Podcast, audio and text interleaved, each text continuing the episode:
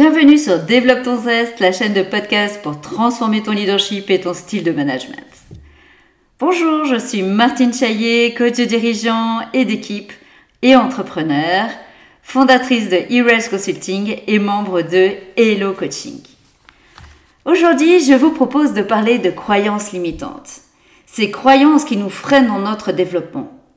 Nous verrons ce que sont les croyances limitantes, en quoi elles nous entravent, comment les repérer et surtout comment les déboulonner.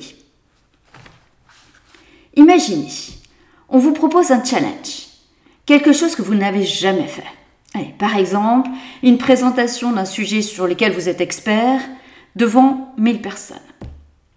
Comment réagissez-vous? Option 1. Oui, super Alors c'est quand la date? Option 2. Ah oui, c'est bien. Oui, c'est intéressant. Euh, mais euh, je suis pas vraiment sûre d'être la bonne personne. Ou je suis pas sûre d'y suis pas sûre d'y arriver. Ou encore, oui, c'est intéressant, mais je suis pas vraiment capable de parler devant une telle assemblée. Ou encore, c'est intéressant, mais je n'arriverai jamais à préparer dans un laps de temps aussi court. Alors, si vous êtes déjà arrivé d'être en option 2, restez avec moi. Il y a des chances que nous nous trouvions face à des croyances limitantes.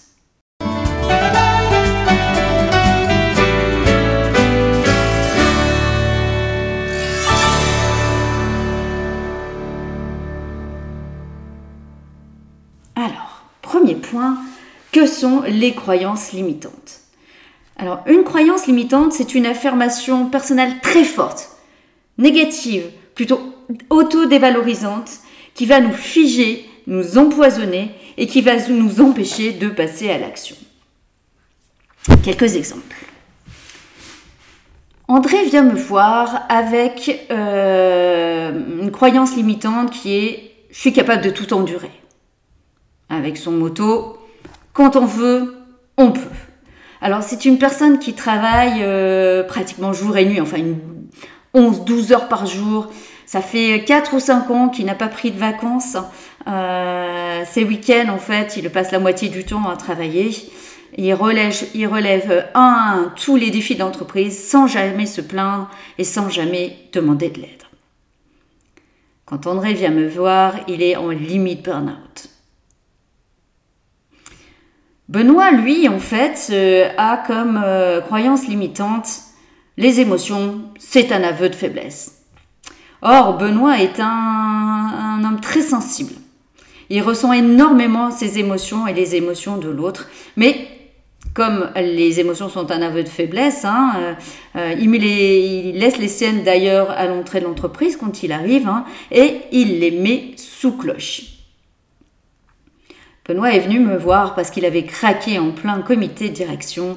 Euh, il avait éclaté en sanglots euh, sur une petite remarque que son supérieur hiérarchique lui avait faite. Catherine, elle, est une excellente professionnelle hein, qui a gravi petit à petit les échelons et qui tout d'un coup, en fait, euh, bien qu'ayant d'excellents retours d'un peu partout euh, et prise de doute quant à ses compétences hein, suite à quelques remarques de certains autres. Car elle a comme croyance limitante le jugement des autres est bien meilleur que le mien.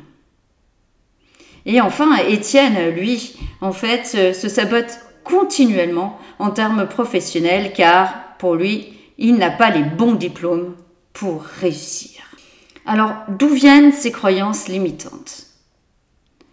Ces croyances limitantes viennent de notre, est une volonté de notre cerveau de nous protéger de façon préventive de la douleur. Elles viennent de croyances populaires, euh, de croyances familiales. Hein, si dans, ma famille, il y a on ne dérange pas, on ne demande pas de l'aide, ça ne se fait pas. De notre éducation, hein, de ce qu'on a retiré de notre éducation, mais aussi d'expériences passées. Le problème, c'est qu'une fois engrangées, en fait, ces croyances deviennent notre réalité. Quelles sont les conséquences de nos croyances limitantes?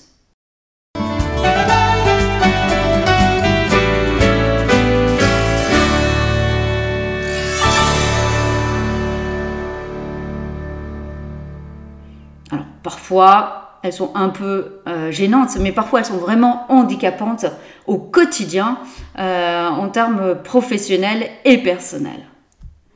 Pour nous, en fait, c'est des véritables freins à notre développement, à des mises en action. Parfois, elles nous figent. Hein. Elle nous empêche euh, de saisir euh, de nouvelles opportunités, ben, comme ici par exemple, de, pouvoir en fait intervenir euh, devant un parterre de personnes pour, sur des sujets qu'on connaît vraiment bien, dont on est vraiment expert. Elle nous empêche de vivre de nouvelles expériences. Hein, quand on se dit, bah, j'ai pas je suis pas capable de faire ceci, de faire cela. En fait, ça nous fige en fait dans, dans, dans, dans ce qu'on connaît. C'est parfois aussi un frein à la relation à l'autre. Hein. Si je, je, me dis par exemple, bah, je ne suis pas capable euh, de lui dire les choses parce que euh, euh, ça, nous, ça nous prive en fait de, de relations authentiques. Hein. Ça, ça, nous prive de coopération par exemple aussi.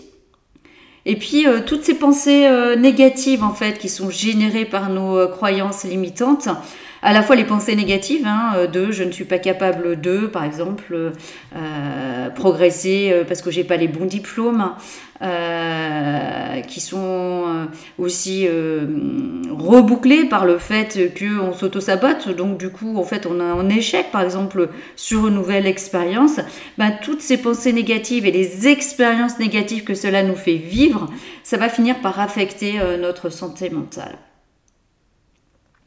Donc, euh, conséquences négatives pour nous, mais aussi conséquences négatives pour l'équipe. Par exemple, imaginez euh, que euh, je ne suis pas capable aujourd'hui de recadrer les différentes personnes de l'équipe parce que j'ai en tête que si je dis les choses, ils vont me détester. Et eh bien, ça fait une équipe qui part un peu dans tous les sens, qui n'a pas de cadre et qui part un peu dans tous les sens.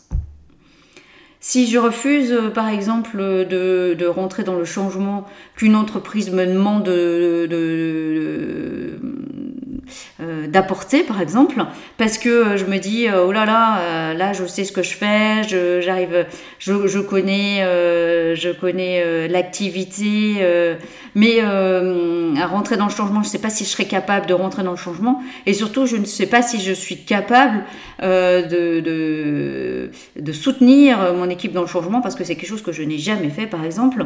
Et donc si je me dis je suis incapable euh, de gérer ce changement, et eh bien effectivement ça va mettre en péril euh, moi-même mon poste, euh, l'équipe aussi, hein, et aussi bien sûr ça va pas être forcément très positif pour l'entreprise.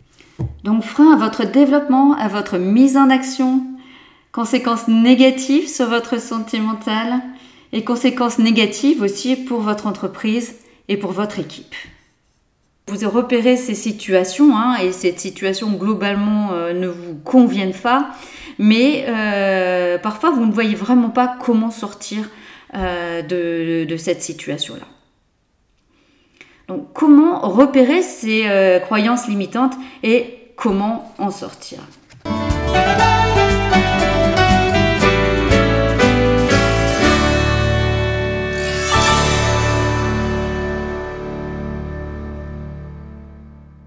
Alors, comment repérer une croyance limitante? Euh, Débusquer une croyance limitante, c'est la première étape. C'est pas forcément la plus facile, mais bonne nouvelle, parfois en fait, repérer, débusquer cette croyance limitante, parfois suffit à la déboulonner. Alors le plus compliqué, effectivement, hein, c'est parfois de repérer cette croyance limitante parce que justement, Parfois, on n'a pas, euh, conscience qu'il s'agit bah, justement d'une croyance. Quelques indices pour repérer ces croyances limitantes. Indice numéro 1, souvent elles sont formulées comme une évidence, comme une généralité. Et là, on, emploie beaucoup euh, certains mots, comme par exemple toujours, jamais. Euh, par exemple, je n'arriverai jamais à parler devant 1000 personnes. On a aussi les mots de généralisation. Personne, tout le monde, on. Tout le monde sait que par exemple, en 10 jours, il est impossible de préparer une telle, euh, conférence. Il y a aussi euh, les chaque fois, je suis trop, je ne suis pas assez. Hein, par exemple, je suis trop jeune dans la fonction pour avoir le droit de faire une telle conférence ou je ne suis pas assez expert dans ce domaine-là euh, pour prétendre à, parler devant un tel parterre sur ce sujet-là. On a aussi euh, les il faut, je ne peux pas, je suis incapable. Hein, par exemple, ben, je ne suis pas capable de parler en public, je ne suis pas capable de parler devant 1000 personnes. Il y a aussi les oui mais, alors ça c'est assez fréquent. Hein. C'est-à-dire, j'aimerais beaucoup, beaucoup relever ce challenge hein, de parler devant 1000 personnes, mais j'ai pas le temps de préparer, je ne sais pas parler en public, etc., etc. Vous pouvez aussi, et ça, ça peut vous aider, euh, repérer des situations bloquantes et qui se répètent. Hein. par exemple, ben, il y a des moments où ben, on propose quelque chose, c'est quelque chose que j'ai euh, que j'ai souhaité et dont j'ai rêvé depuis euh, depuis un bon moment. Mais quand ça arrive, hop, je me sens figée, bloquée et je ne sais pas trop comment en sortir. Hein, c'est quand vous êtes dans ces situations-là, hein, c'est euh, de vous dire, ok, du coup, dans cette situation-là, qu'est-ce que je me dis? Hein, Quelles sont les, pensées qui me qui me traversent l'esprit? Et là, vous pouvez par exemple les écrire. Parfois, ça vous aide en fait à à, comment dire, formuler la croyance, votre croyance limitante. Votre croyance limitante, vous l'avez débusquée maintenant? Vous l'avez nommée? Et maintenant, comment la déboulonner?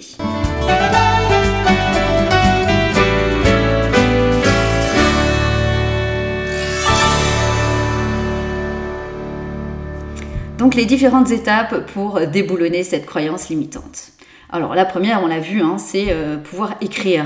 Mais une fois qu'on a écrit euh, cette euh, croyance limitante, il est important de, prendre du recul, de l'analyser. On peut parfois juste la dire à haute voix, à haute voix permet de la déboulonner. On peut aussi en parler à des proches. Hein. Tiens, on m'a proposé euh, de parler devant 1000 euh, personnes euh, sur ce sujet-là. Qu'est-ce que tu en penses? Bah oui, évidemment, tu l'as déjà présenté à des étudiants. Ils étaient 800 par, ils étaient 800 par exemple. Tu l'as déjà, tu l'as déjà présenté à tes amis. tu l'as déjà présenté à ton équipe. Hein. tu l'as présenté au moins 4 ou 5 fois déjà dans ton entreprise. Donc il est clair que tu peux le, le, le, le présenter maintenant devant, devant 1000 personnes. Donc euh, en parler, hein, euh, et puis euh, regardez aussi de quoi elle vous protège. Hein, puisqu'on a vu qu'une croyance limitante, hein, c'était notre cerveau qui nous protégeait d'une souffrance. Et là, ça peut être quoi cette souffrance? Par exemple, bah, je ne veux pas parler en public parce que j'ai peur d'être ridicule, par exemple. Très bien. Donc vous l'avez écrit, vous l'avez exploré, euh, vous vous êtes demandé de quoi elle vous protégeait. Maintenant, deuxième étape, trouvez le contre-exemple. Bah, là, dans cet exemple, il est tout trouvé. Hein. Euh, c'est, euh, bah oui, là, effectivement, j'ai déjà parlé de ce sujet-là devant des étudiants, devant mon équipe, devant plusieurs personnes hein, de, mon entreprise, devant le comité de direction, par exemple. On trouvait le contre-exemple. Et une fois qu'on a trouvé le contre-exemple, regardez quels ingrédients vous ont permis de dépasser cette croyance limitante.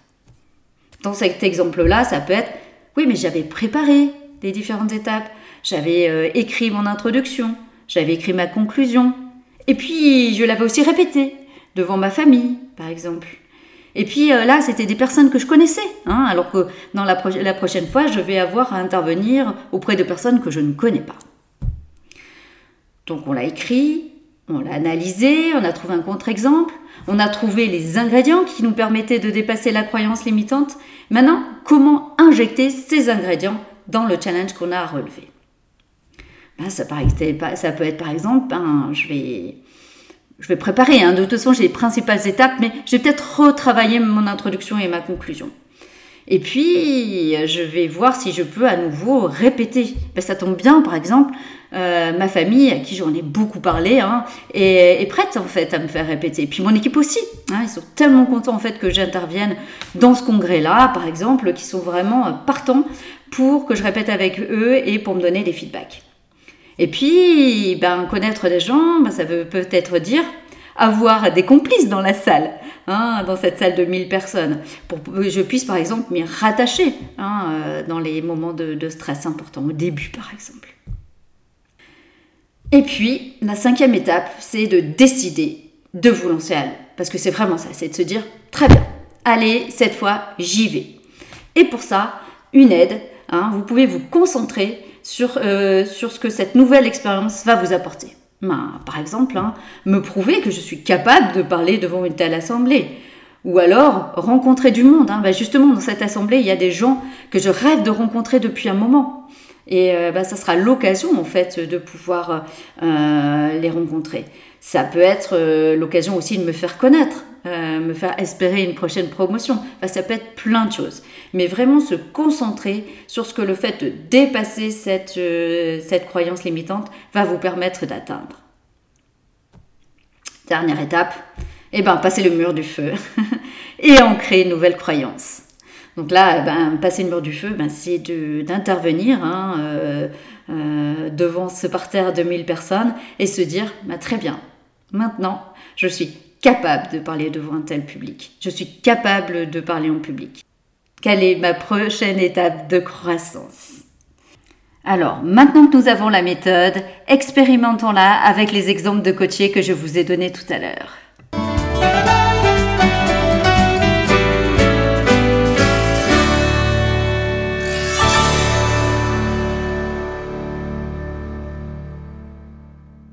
Nous avions André et sa croyance limitante.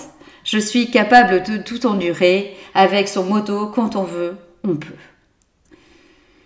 Qu'est-ce qu'il y a derrière cette euh, croyance de capable de tout endurer? Je relève les challenges, euh, je travaille euh, sans arrêt, 12 heures par jour, sans prendre de vacances. je suis capable de relever chaque défi, je ne demande jamais d'aide, je ne me plains jamais. Bah, derrière, il y a une croyance euh, qui est très ancrée euh, chez André. Hein. Si je ne travaille pas autant, je ne suis pas compétent, mon supérieur hiérarchique ne sera pas satisfait de moi. De quoi cette croyance protège André? Cette croyance protège André de ne pas recevoir de feedback négatif ou de jugement négatif de la part euh, de son supérieur hiérarchique, par exemple. Deuxième étape, le contre-exemple. Est-ce que André, euh, il y a des fois où vous avez refusé une tâche, où vous avez demandé de l'aide par exemple, et où personne ne vous a jugé incompétent? André me répond Oui, bah parfois effectivement, je demande de l'aide à mon équipe et euh, personne ne m'a traité d'incompétent. Ou effectivement, il y a une fois où euh, j'ai refusé de prendre une tâche et quelle a été la conséquence? Ben aucune, au final. Et qu'est-ce qui a fait que vous avez demandé de l'aide ou refusé une tâche? René me dit, ben justement, je n'arrivais pas à caser cette tâche euh, ou les tâches actuelles en fait dans mon agenda. Bien. Donc si dans votre agenda en fait vous n'arrivez pas à caser euh, cette tâche-là, euh, du coup vous pouvez refuser de faire la tâche. Oui. Et si vous décidiez par exemple de refuser toute réunion après 18h30, est-ce que ça serait ok pour vous? Ah, peut-être 19h. Mais très bien, essayez de, de, barrer en fait dans votre agenda toute réunion après 19h. Autre étape, en fait, hein, c'était de demander en fait à son supérieur hiérarchique euh, de le décharger d'une certaine tâche parce que lui-même était beaucoup trop chargé par, par exemple, un changement qui, euh, qui arrivait. Et petit à petit, en fait, hein, en travaillant en séance, bien sûr avant, sur comment demander les choses, euh, est-ce qu'il est à l'aise à demander les choses et à pousser petit à petit les limites, en fait, euh, André s'est rendu compte que en agissant ainsi, en fait, euh, non seulement en fait, il commençait à être un peu moins chargé, euh, donc à faire d'autres choses à côté et donc euh, être euh, bah, déjà ne pas rentrer dans le burn-out dans lesquels risquer de tomber, hein, mais aussi de pouvoir davantage équilibrer sa vie, donc d'être beaucoup plus performant dans ce qu'il faisait, donc en fait passer moins de travail moins de temps au travail, il ouvrait aussi d'autres relations avec son équipe. Hein. Son équipe qui était toujours un peu sous pression, parce que quand on a un leader qui est autant sous pression, l'équipe elle-même euh, se met sous pression. Et donc, André a réancré une nouvelle euh, croyance qui est Euh, je peux demander de l'aide, même je dois parfois demander de l'aide, je dois mettre des limites, et c'est pas pour ça que je suis incompétent.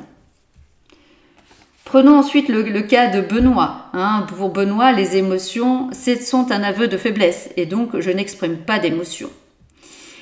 Benoît a appris à accepter ses émotions surtout à en faire des forces, euh, à utiliser ses émotions euh, pour agir, pour manager.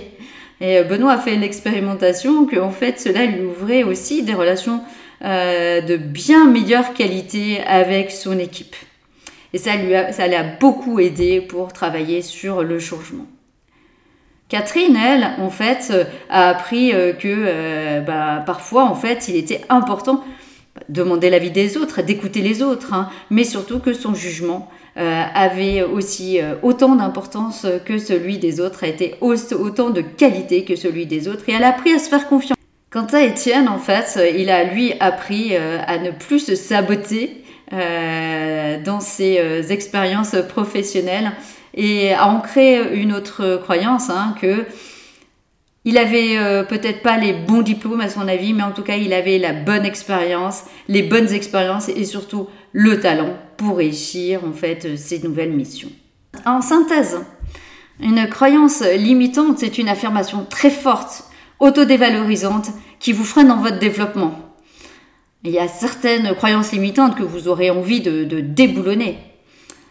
Pour la débusquer, des indices. D'abord des généralisations, toujours, jamais, on, tout le monde, personne, euh, des capables, pas capables, des oui mais, et puis des situations bloquantes euh, qui, qui se répètent et dont on ne sait comment sortir. Donc la débusquer et pour la transformer, pour la déboulonner, trouver un contre-exemple, Trouver euh, dans ce contre-exemple quels sont les ingrédients qui ont permis de dépasser cette croyance limitante. Se servir de ces ingrédients pour relever notre prochain challenge, décider d'agir, expérimenter pas à pas et ancrer cette nouvelle croyance. Si vous entendez ces paroles, c'est que vous m'avez écouté jusqu'au bout. Alors, un grand merci. Vous pouvez me suivre sur mon LinkedIn, Martine Chaillet, C-H-A-I-2-L-E-T. Euh, je poste beaucoup beaucoup d'articles, beaucoup de posts en fait sur LinkedIn. Je vous retrouve pour mon prochain podcast, Développer votre créativité. C'était Martine Chaillet, coach et entrepreneur, fondatrice de Heroes Consulting et membre de Hello Coaching. Très bonne journée à tous.